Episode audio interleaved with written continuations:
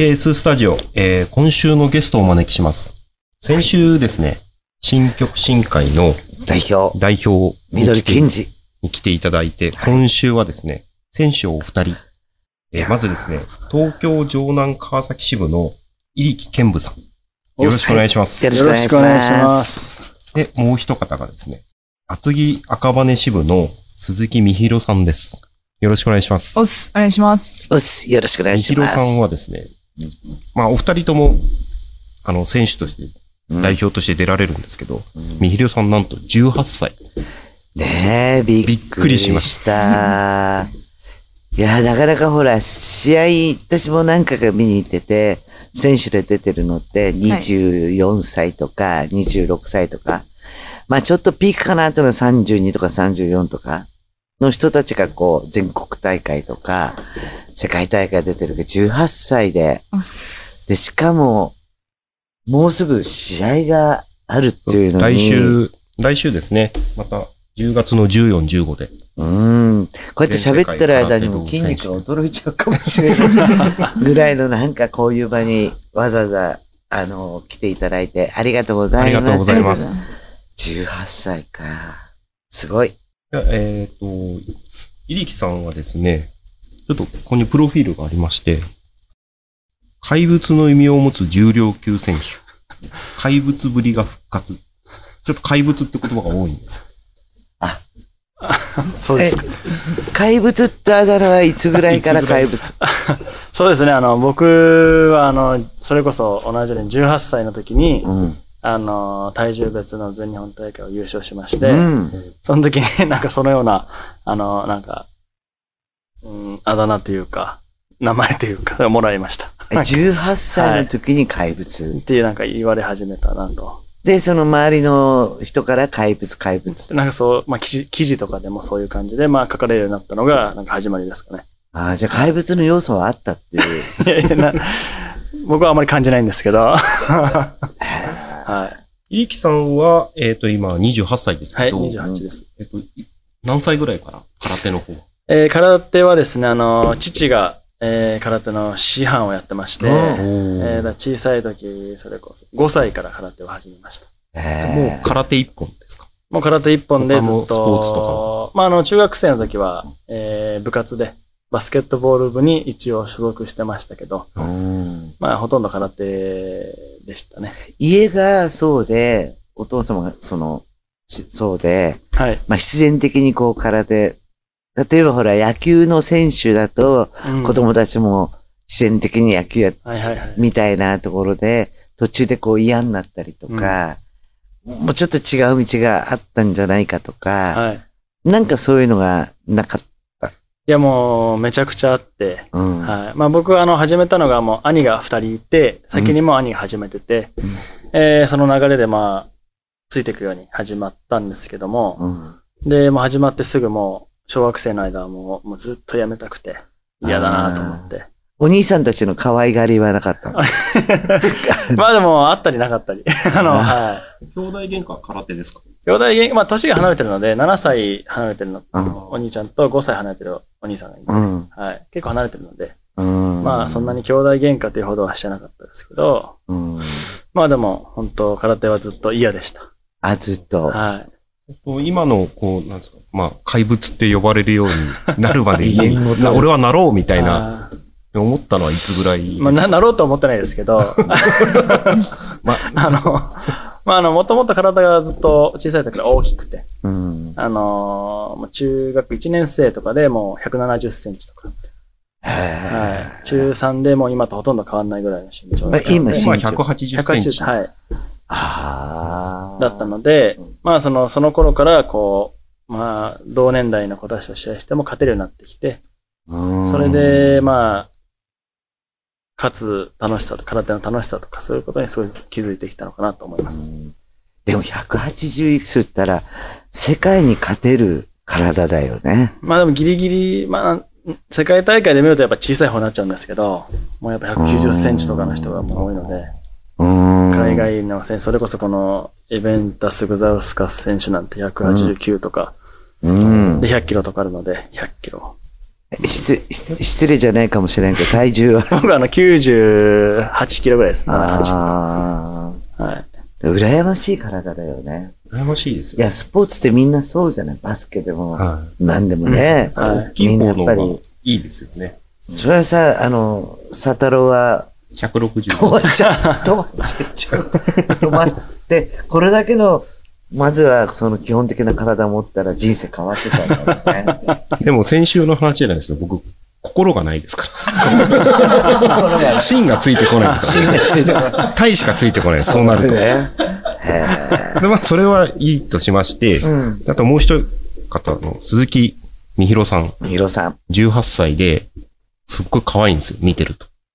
や、そりゃそう。いや、なんですけど、向こう見てこっち見たら、それはもう全然ね、心から何から何まで生き様までなんですけどまあ、世界大会の選手ということで、ね、いくつから始めたの？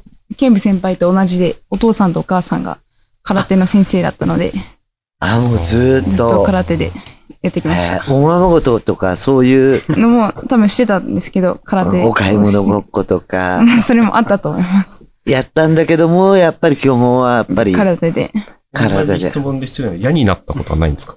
嫌になったことはあるんですけど、なんだかんだでも空手が好きだったので、そこら辺は大丈夫でした。あ、もう基本的に、うんあの、もう、あ、もうやめたいなって思うことは誰でも合うような、そう。一瞬はあったとしても、基本はやっぱ空手がそうですね、空手で。大好きで。そうでした。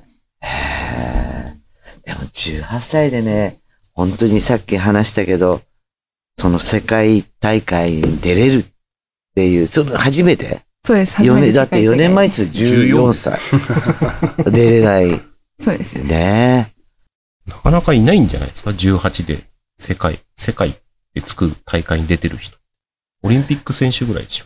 いや、だけど、いろんなものが備わってなかったら出れないものね。そうですね。あの、30歳のあろうは、うん何にしてもね、出れないよね。みひろさんは、えっ、と、ちなみに身長はおいくつぐらい？166とか7とかそこらああ、でもまあま俺よりでかあ、俺よりでかい。俺よりでかい。い。それ、女性の選手、まあ外国の方と比べると同じぐらい？いや、外国の人だと全然ちっちゃい方です。大きい選手だと180こう全然超えてるので。そう、あの、目の前で見てみな。あ会うと、おっって思うぐらいね、そうですね。向こう大きい見上げちゃう感じですか？見上げちゃうっていうか、本当にね、大山忠が牛を相手にしたって、ね、素手でってあるけども、そのぐらいの、こう、愛、気迫さを感じると思うよね、まずはね。そうです。それを負けちゃダメなんだよね。だけど本当に、あの、古くコンタクトで本当に殴ったり蹴ったりとかされて、やっぱよく言うのは溝落ちをはいこう、ん狙ってとかって、やっぱり溝落ちは弱いものね。そうですね。とか、け足で蹴られたりとか、さって避けるだろうけどたまに当たっちゃったりとか、前私ね、試合見た時にね、蹴り、蹴りでパーンってやったら足首がブランブランになって、うん。そのまま退場の、えうん、人がいたりとか、はい。あと、ちゃんとお医者さんがね、いてうん倒れると、そばにいたりとか、そういうふうに、い前やられて、なんか嫌だなとか、なんでこんな痛いことするんだろうっていうことは、一つも思わなかった。まあ、そう、痛いっちゃ痛いんですけど、うん。まあ、なんだかんだ練習が好きだったので、大丈夫でしたお二人ともずっとこのフルコンタクト系なんですか？そうです、そうでそうです。もう小さい時からずっと。そう、本当にするのよ。あの、手加減とか寸止めとかじゃないもんね。そう、ないですね。子供の少年部の時は手と足にサポーターをつけるんです。は大人になると、まあ、あの、す男子は素手素足。女子は、あの、素手で、足は、足だけサポーターつけて。あれ、その、その、ヘルメットとかサポーターつけるのっていくつまでって決まって、まあ、あの、そう、中学生、高校生までなんなんですけど、うんあの、一般部の大人の大会に出るときは、もう、これ全部なし。い。ですねああ、練習の時もつけないんですか、練習の時はつけ練習るんですか？の時は、普段はつけません。あのー大会出る大会にやるんですけど、僕らはもう大人の大会にしか出ないので、ほとんど、もう顔つけてやることはないと思います。うーんだって子供の頃から、やっぱり、その試合はあるわけでしょ？はい。いろんな支部とか、なんとか、け、とか県大会とか。そういう時に出てって、その、まあ、相手も強いだろうけど、その戦ってきてて、ああ、うん試合やだなとか、練習だけならいいんだろうとかっていうのも思ったことはない。試合、試合は、うんその、勝つ、勝つことが嬉しかったので、それに向かって、じゃあ強かったんだ、子供のそれ。に向かって頑張ろうっていう感じでやって負けず嫌いきました。お二人とも時代負けず嫌いじゃないとやっぱ、代表になれないと思いますよ。いや、まあ、そりゃそうだけど、ただやっぱり、あの、なんだ、昨日の、あの、話し合いかもしれないけど、あの、バレーの試合、まあ、日本負けちゃって、あで、また来年の6月に、そのパリのオリンピックに出れる。はいはいで、その時に、その監督がね、まあ、昨日たまたま見たんだけど、はい勝ちたいと思うんじゃダメだと。勝つって気持ちが、お前らには足らないんだ。とかなんとかって。うん要するに勝つことが当たり前であって、勝ちたいとも優勝したいと思うではダメだ。それが願いではダメだっていうこと。あ、確かに意味合いは違うなと。勝つんだっうんていうことの。かといって、こう、勝つんだって決まってたら、やっぱりこう、技を一瞬にしてかけられちゃったりとかね。あの、心の隙間を食ってやられたら、っていうことと、ある人が言ったのは、その技を、まあ、いろんな技あるけど、うん打った時に、ふっとそれがやっぱり練習の成果じゃないけども、その瞬間で無になってるってね。はいはい。パンと入った時って無になってるっていう。その、ここでこうしようと思ったらもうダメ。そうですね。はい。だけどそれが自然に、その訓練とか、鍛錬とかいろんなことで自然にこうパッと出るようになってって、それで、すごい勝ち残っていく選手だっうんていうことを聞いたことがあるけど、はい確かにあの、私たちゴルフするけど、ラッシュショットした時って何も感じない無だよね。そう。で、バシーンってできなくて、パンっつったらスコーンと抜けていったああ、りそれとかは、。それはわかります。まあ、だからその辺があれじゃないですか。まあ、あの、先ほどお二人うんおっしゃってましたけど、うんまあ、先先週か。うん先週代表おっしゃって、その辺が信じゃないです。うん やっぱ心が強くないと、心が強く。でも心が強くなるっていうのは、訓練とか、なんとかで強くなろうって思うものではないじゃない？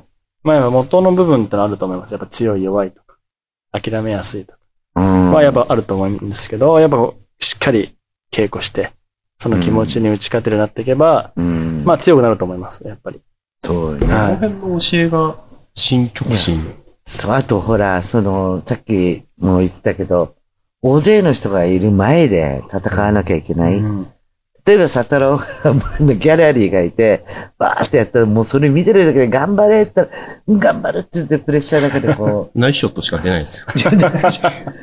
う、ややっぱ、何でもスポーツってみんなが見てる前で、その中のやっぱプレッシャーとか、あとその期待、そのはい周りの友人の期待もあるし、同じ道場の中の期待とか、あと背負うものうんとかっていうのを、すべてその中で突き抜けていかないと、勝てないわけじゃない。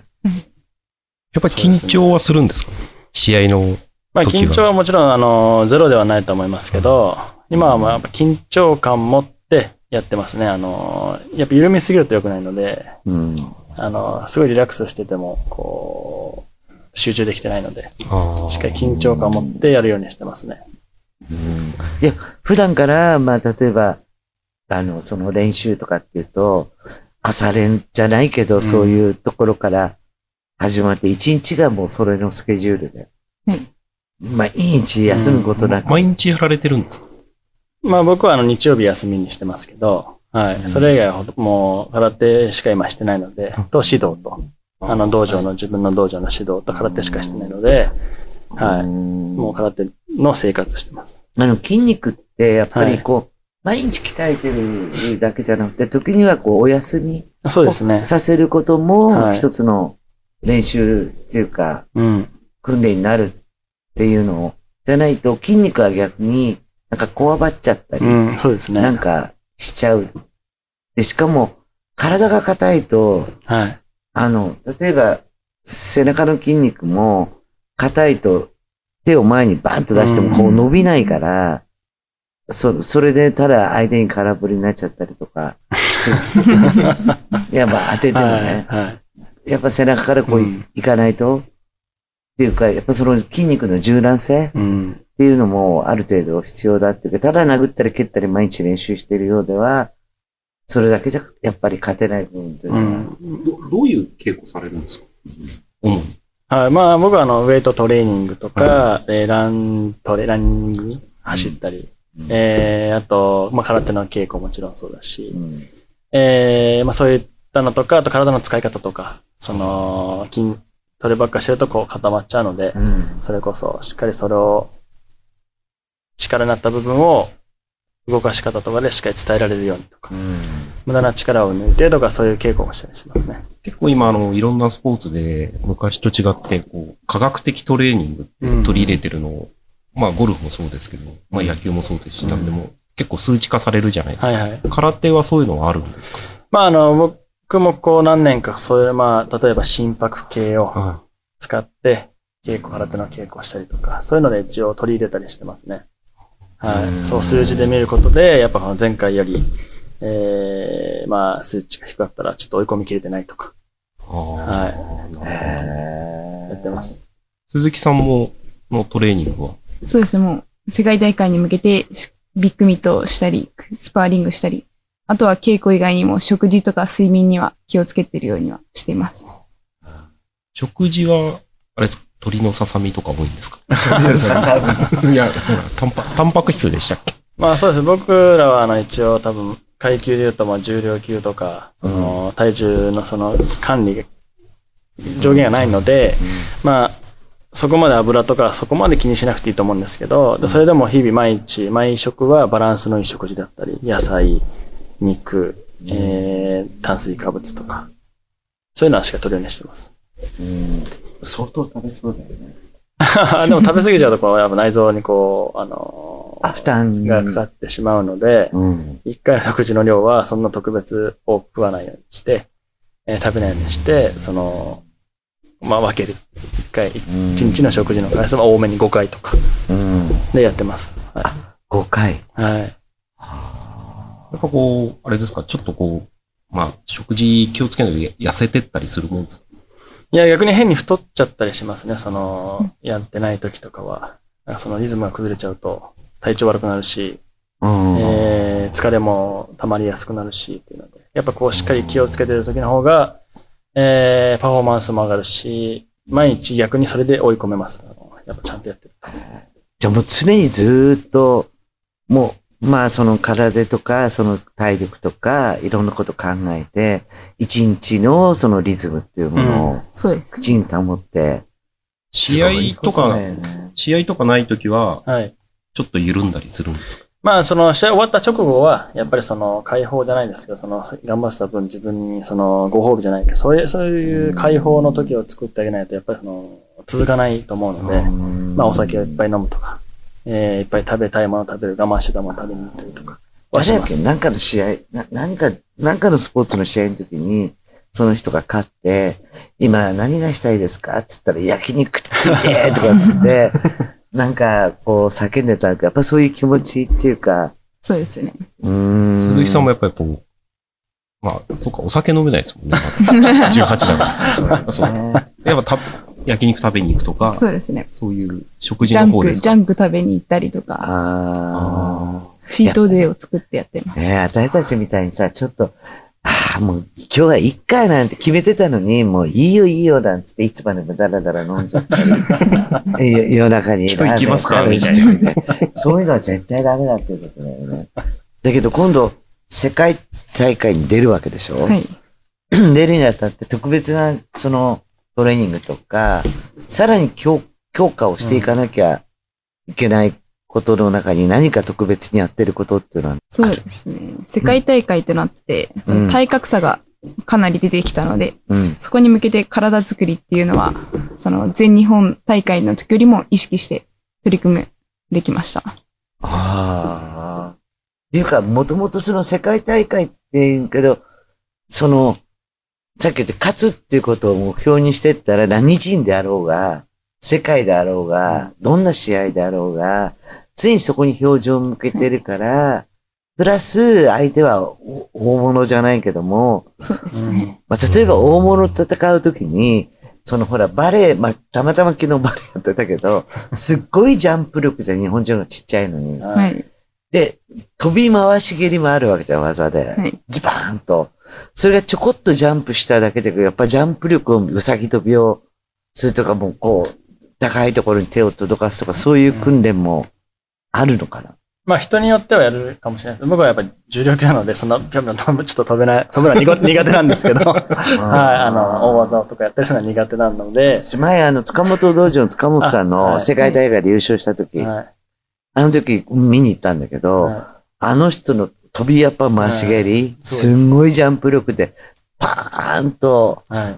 やって、あのね、あんあの試合の時はね、もう涙がもう本当にポロポロ出てきて、はい。もうその後お祝い酒飲みに行ったけど、みんなで、はい。シェワたって、やっぱああいうその、そのジャンプって、ジャンプっていうか、そのジャンプが一番ではないけども、瞬時にそのぐらいの、こう、バネでバンといけるっていうことっていうのは、やっぱそれなりに体の中にやっぱ持っているはい。ものと素質っていうものは全然違うんじゃないかなとうん。思まうけど。だそういう技で倒せるのが一番いいと思うんですけど、やっぱそうなかなかその人間、いかんね大変人間なのでね難しいので、やっぱそれ以外の技もやっぱり稽古しなきゃ。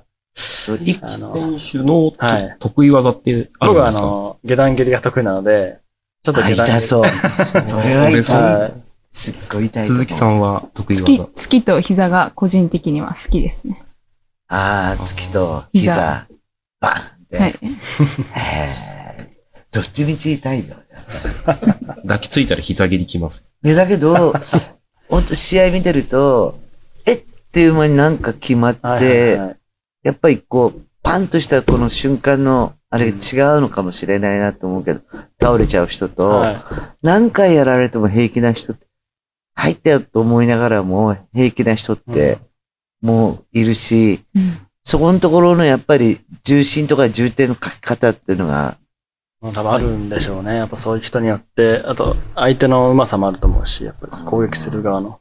ということは、イリキさんと戦う人間は、うんあいつは下段はい。が得意だから、絶対にとかって相手の、と思ってくるので、そこを逆手に取って攻めます。そうだよね。あ、これ、あ、はい。すいません。そもそもなんですけど、この試合は倒れたら終わりなんです倒れて、その、技ありが倒れても、まあ3秒以内に立ち上がったら技あり。3秒以上は、えー、1本。1本だと終わりになる。1本勝ち。技ありはまだ、もう一回戦います。なるほど。あ、そういうルールなんですね。再起不能になるまでやるのかと思って。いや、決まってんの。まあ、それはそうですよね。冷静に考えて。決まって決まっます。てんだけど、パッて立ち上がらなかったらただもう、もう1本で1本負けやられちゃう。3秒ってあっという間ですよ、倒れて。だから明日のジョーみたいに立ち上がれとかって言って、ずーっと立ち上がるの待ってるんではないない。よ。ね。そこが大変、大変っていうか、やっぱりそれを、やっぱりでも腹筋とかも鍛えなかったらね、もう、はい。もろに、腹筋もそうだし、やっぱりこう、胸のとこも叩かれたり、する。腕、骨も当たったりするので、うん、それで痛えなんてやってたら やって、らんないので、はい。やってらんないし、はいで、痛みで殴れなくなったら、殴れないっていうかね、はい。終わりだし、やっぱそ、痛いって思うことはあるんですか、まあでも痛いのは痛いですよ、やっぱり。うん慣れてきますけど、やっぱり。慣れだと思います。ねえ。痛いとか、声出ません？試合中に。試合中は出ないです。試合中出たら思わず。やられますから。聞いたけども、まあ、ある選手にね、やっぱりこう、痛いっていうか、こう、戦ってる最中、それ全然感じないんだってね。はいはい。全く。その、そまのあ、、そうですね。あの、まあ、興奮してるんでアド。レナリン。はい。うん、で、後から、あーって気がつくことであって、その戦ってる最中っていうのは、本当にはい。精神統一してバーってやってるから何にも感じないっていうのを聞いたことあるけど、はいまあ、集中できてしっかりその望めてると、そういうやっぱいい状態だと思います。そういう。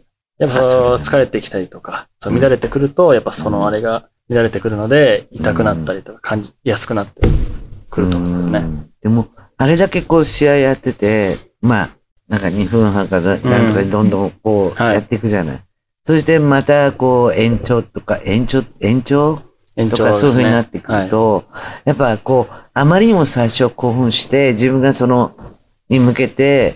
そのリズムを組んでても、最後の方になると、その前に出し切っちゃうから、はいはいはい。もう息が続かなかったり、なんとかし、なんて手がこう、はいはいはい思うように出なかったりとか、その時の苦しみって、めまいがして酸欠になったり、なんかしないの？試合終わってから、うんあ終わっ多いです。試合って、あの、3分で延長が2分2分。そうですそうですで、合計7分じゃないですか。そうです、そうです。そこまで集中力って続くものですか？まあそういうやはりあのー稽古するにつきます、やっぱりその、ね。やっぱその、まあ全日本大会とかじゃなくて、えー地方の県大会とか、そういうのを見てると、逆にそう、それこそ本戦だけでも延長もぐたぐたになっちゃったりっていう選手がいっぱいいますけど、やっぱその全国とか、えー世界大会とか出る選手はやっぱしっかりこう仕上げてきてるので、そういうのはなかなか、だからそういうのを経て、強靭な体と強靭な精神と、それをずーっと長年かけてこう、戦ってきたからこそ世界大会に出れる。だってあいつみたいに、ああ、もうやとかってなっちゃったらもう出れる。世界どころか、僕らと比べるのがそもそも違うと思うんですなんか街の戦いはできるけども、それ以外の戦いなかなかできないってなってくるよね。で、やっぱりそういうと、ほら、二人ともね、あの、お父様が師範でやってこられたっていうから、やっぱり、ある程度はもうそういう精神のもとで育てられてるから、うん。普通に、その、ああ、ちょっと体やりたいな、とかって入ってきた子たちとはもう最初のとこからやっぱり違う。やっぱ、やはりあれですか、ご両親の、はい。なんか教育っていうんですか、うん。小さい時の教育とかも、うん。結構こう、から、空手道みたいなのは入るんですか？どうですか？彼女のお父さんはもう空手の第何回？8回。8回の世界チャンピオンなんですよ。お父さんが。はい。で僕の父は、あの、体重別の全日本大会の、えー、チャンピオンなので、うんちょっとプレッシャー的には多分こっちの方が、この、世界チャンピオンの娘っていうので見られてたと思うので、そうね、最初からね。はい。あその辺のプレッシャーはあります？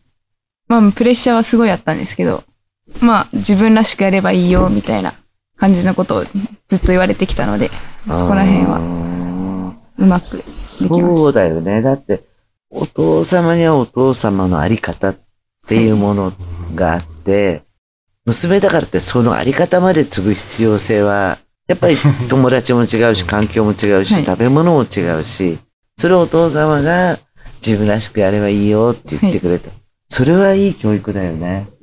だってその自分らしくが、ほら、見つからないうん自分もいるじゃない。た。そうです。やっぱ子供って気気迷い人だから、その中で自分らしくってどうすればいいんだろうとか、私毎日これだけやってていいんだろうかとか、やっぱそういう迷いっていうのは、普通の人よりも早く、だってじゃなかったら18歳出れないよね。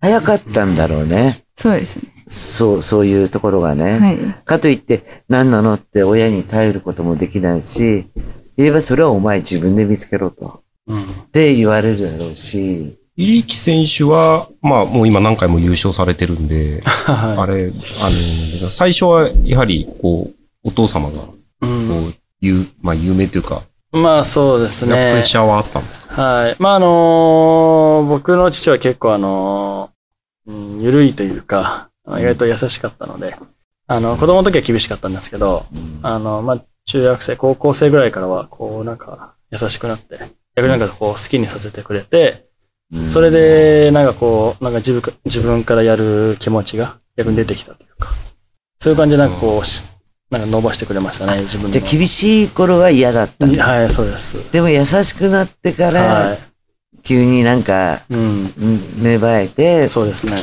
とりあえず今やることないし、はい。まあやってきたことですないしはないでしょ。いや、他にね、はい。まあそうですね。うんその、空手に、なんかこう、考える時間も増えてみたいな。なんかやっぱ好きなのかなっていうので、やっぱしっかり自分からこう、のめり込んでいったっていう感じですね。え、お兄様たちは続けて、あ今も、えー兄たち二人も、あの、空手の指導員をして、二人、みんなで、妹もいるんですけど、えー妹も空手の指導員をやってますね。みんなでもう家族で。鈴木さんは、ご兄弟は？兄弟や、今、中1に妹がいますね。妹さんはやられてる？妹もやってます。あのーまあ、いいい意味では、恵まれてるっていうか、何もない。その、例えば、お母さんがピアニストで、お父さんはなんとかだとか、そういうものよりも、もう恵まれてるっていうか、いきなりこう、街中で、ああ、なんか道場があるぞ、やってみたいなっていうところよりは、まあ、ある意味では、恵まれた環境だけど、必然的にやらざるを得なくなって、あとは自分で続けるのか続けないか決めろっていうところで、やっぱり好きだなと思う。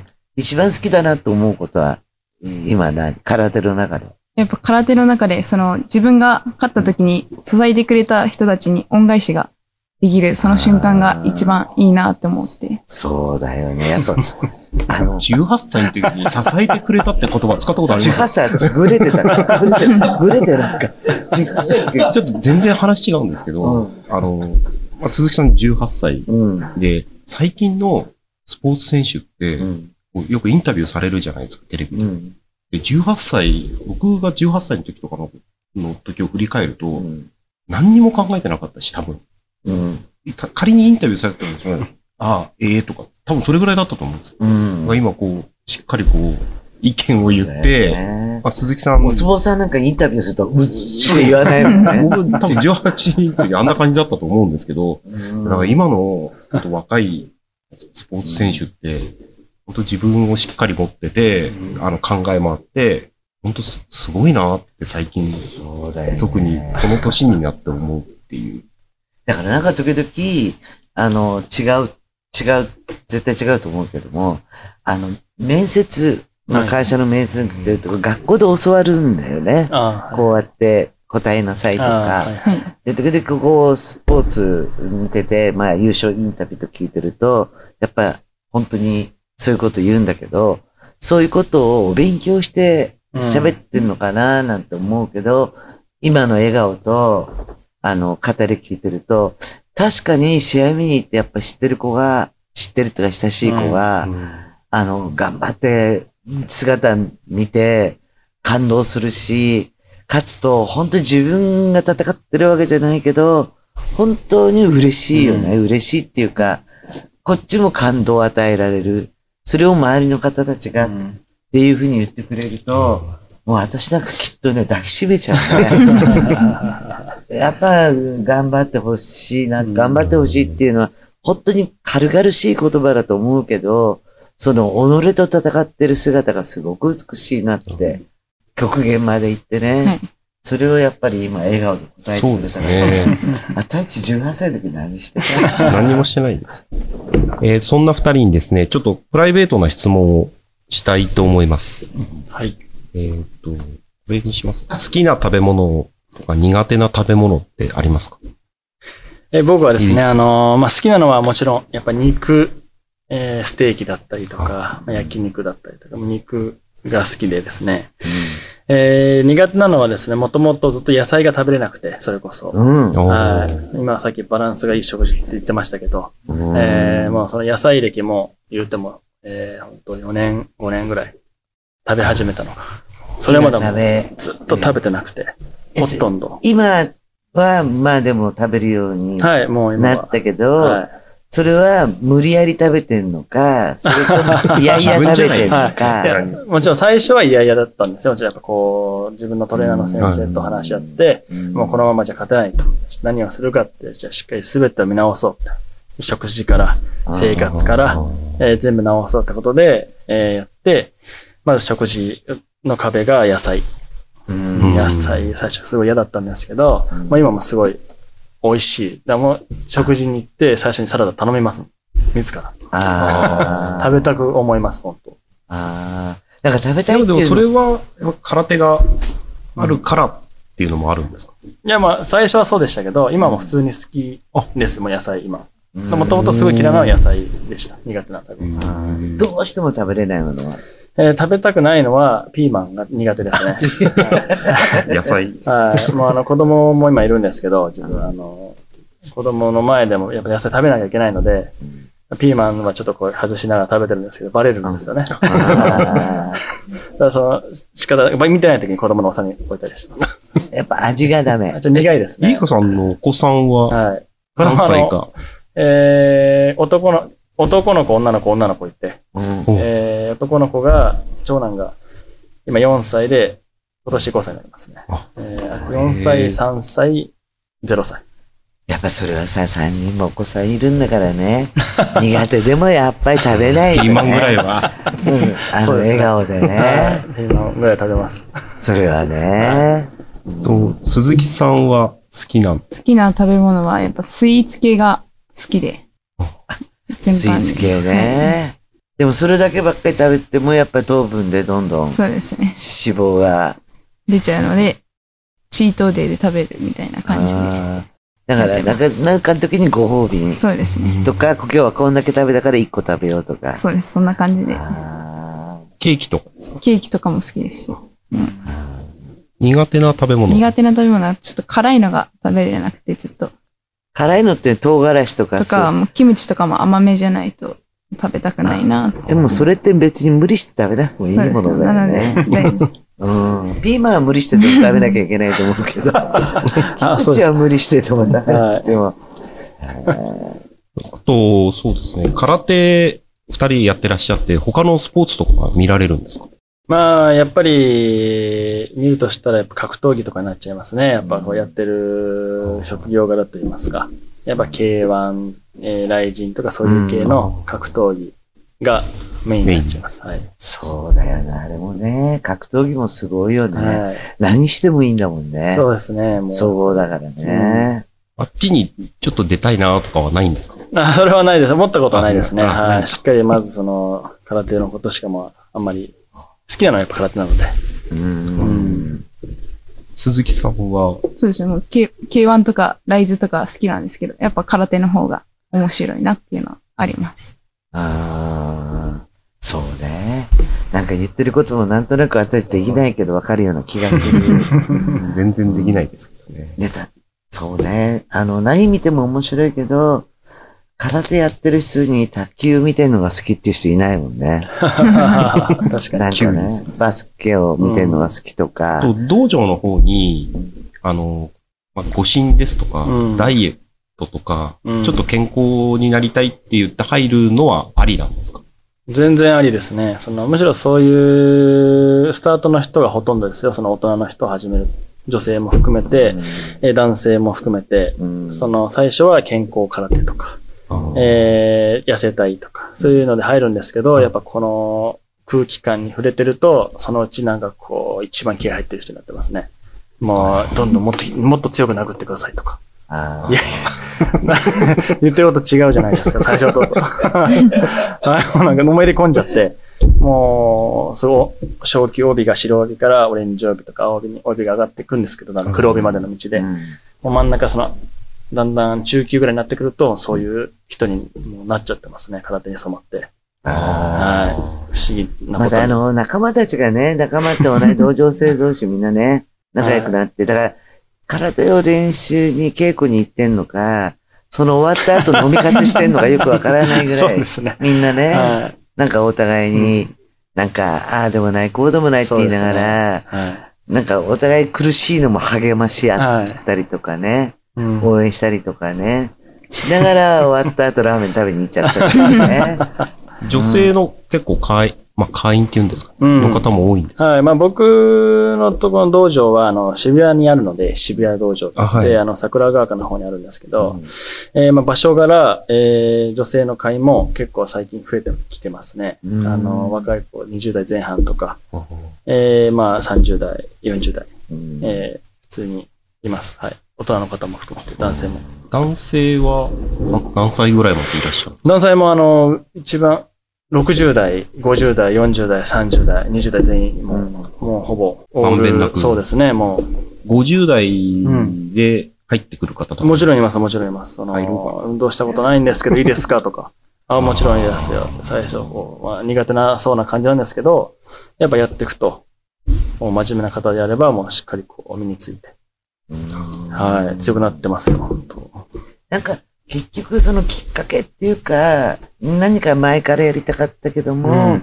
そのきっかけさえあれば、結構やっぱ仕事終わってとか、今ね、あの、家でお仕事してる人も多いし、あと子供がやるからお母さんももあはいはい、るし、そうですね。で、結構子供は辞めちゃうけど、お母さんだけ残ってる人も なかなかね、いるみたいだし。うん。お子さんの、なん、なんですか？塾、塾っていうか、なんか教室みたいなのもあるんですか、あ、子供、そう、少年部クラスももちろんあるし、幼年部、その幼稚園生さん、それこそ3歳、4歳から小学生のクラスももちろん。可愛いのよ、3歳、4歳がね。そうですね。一生懸命でね。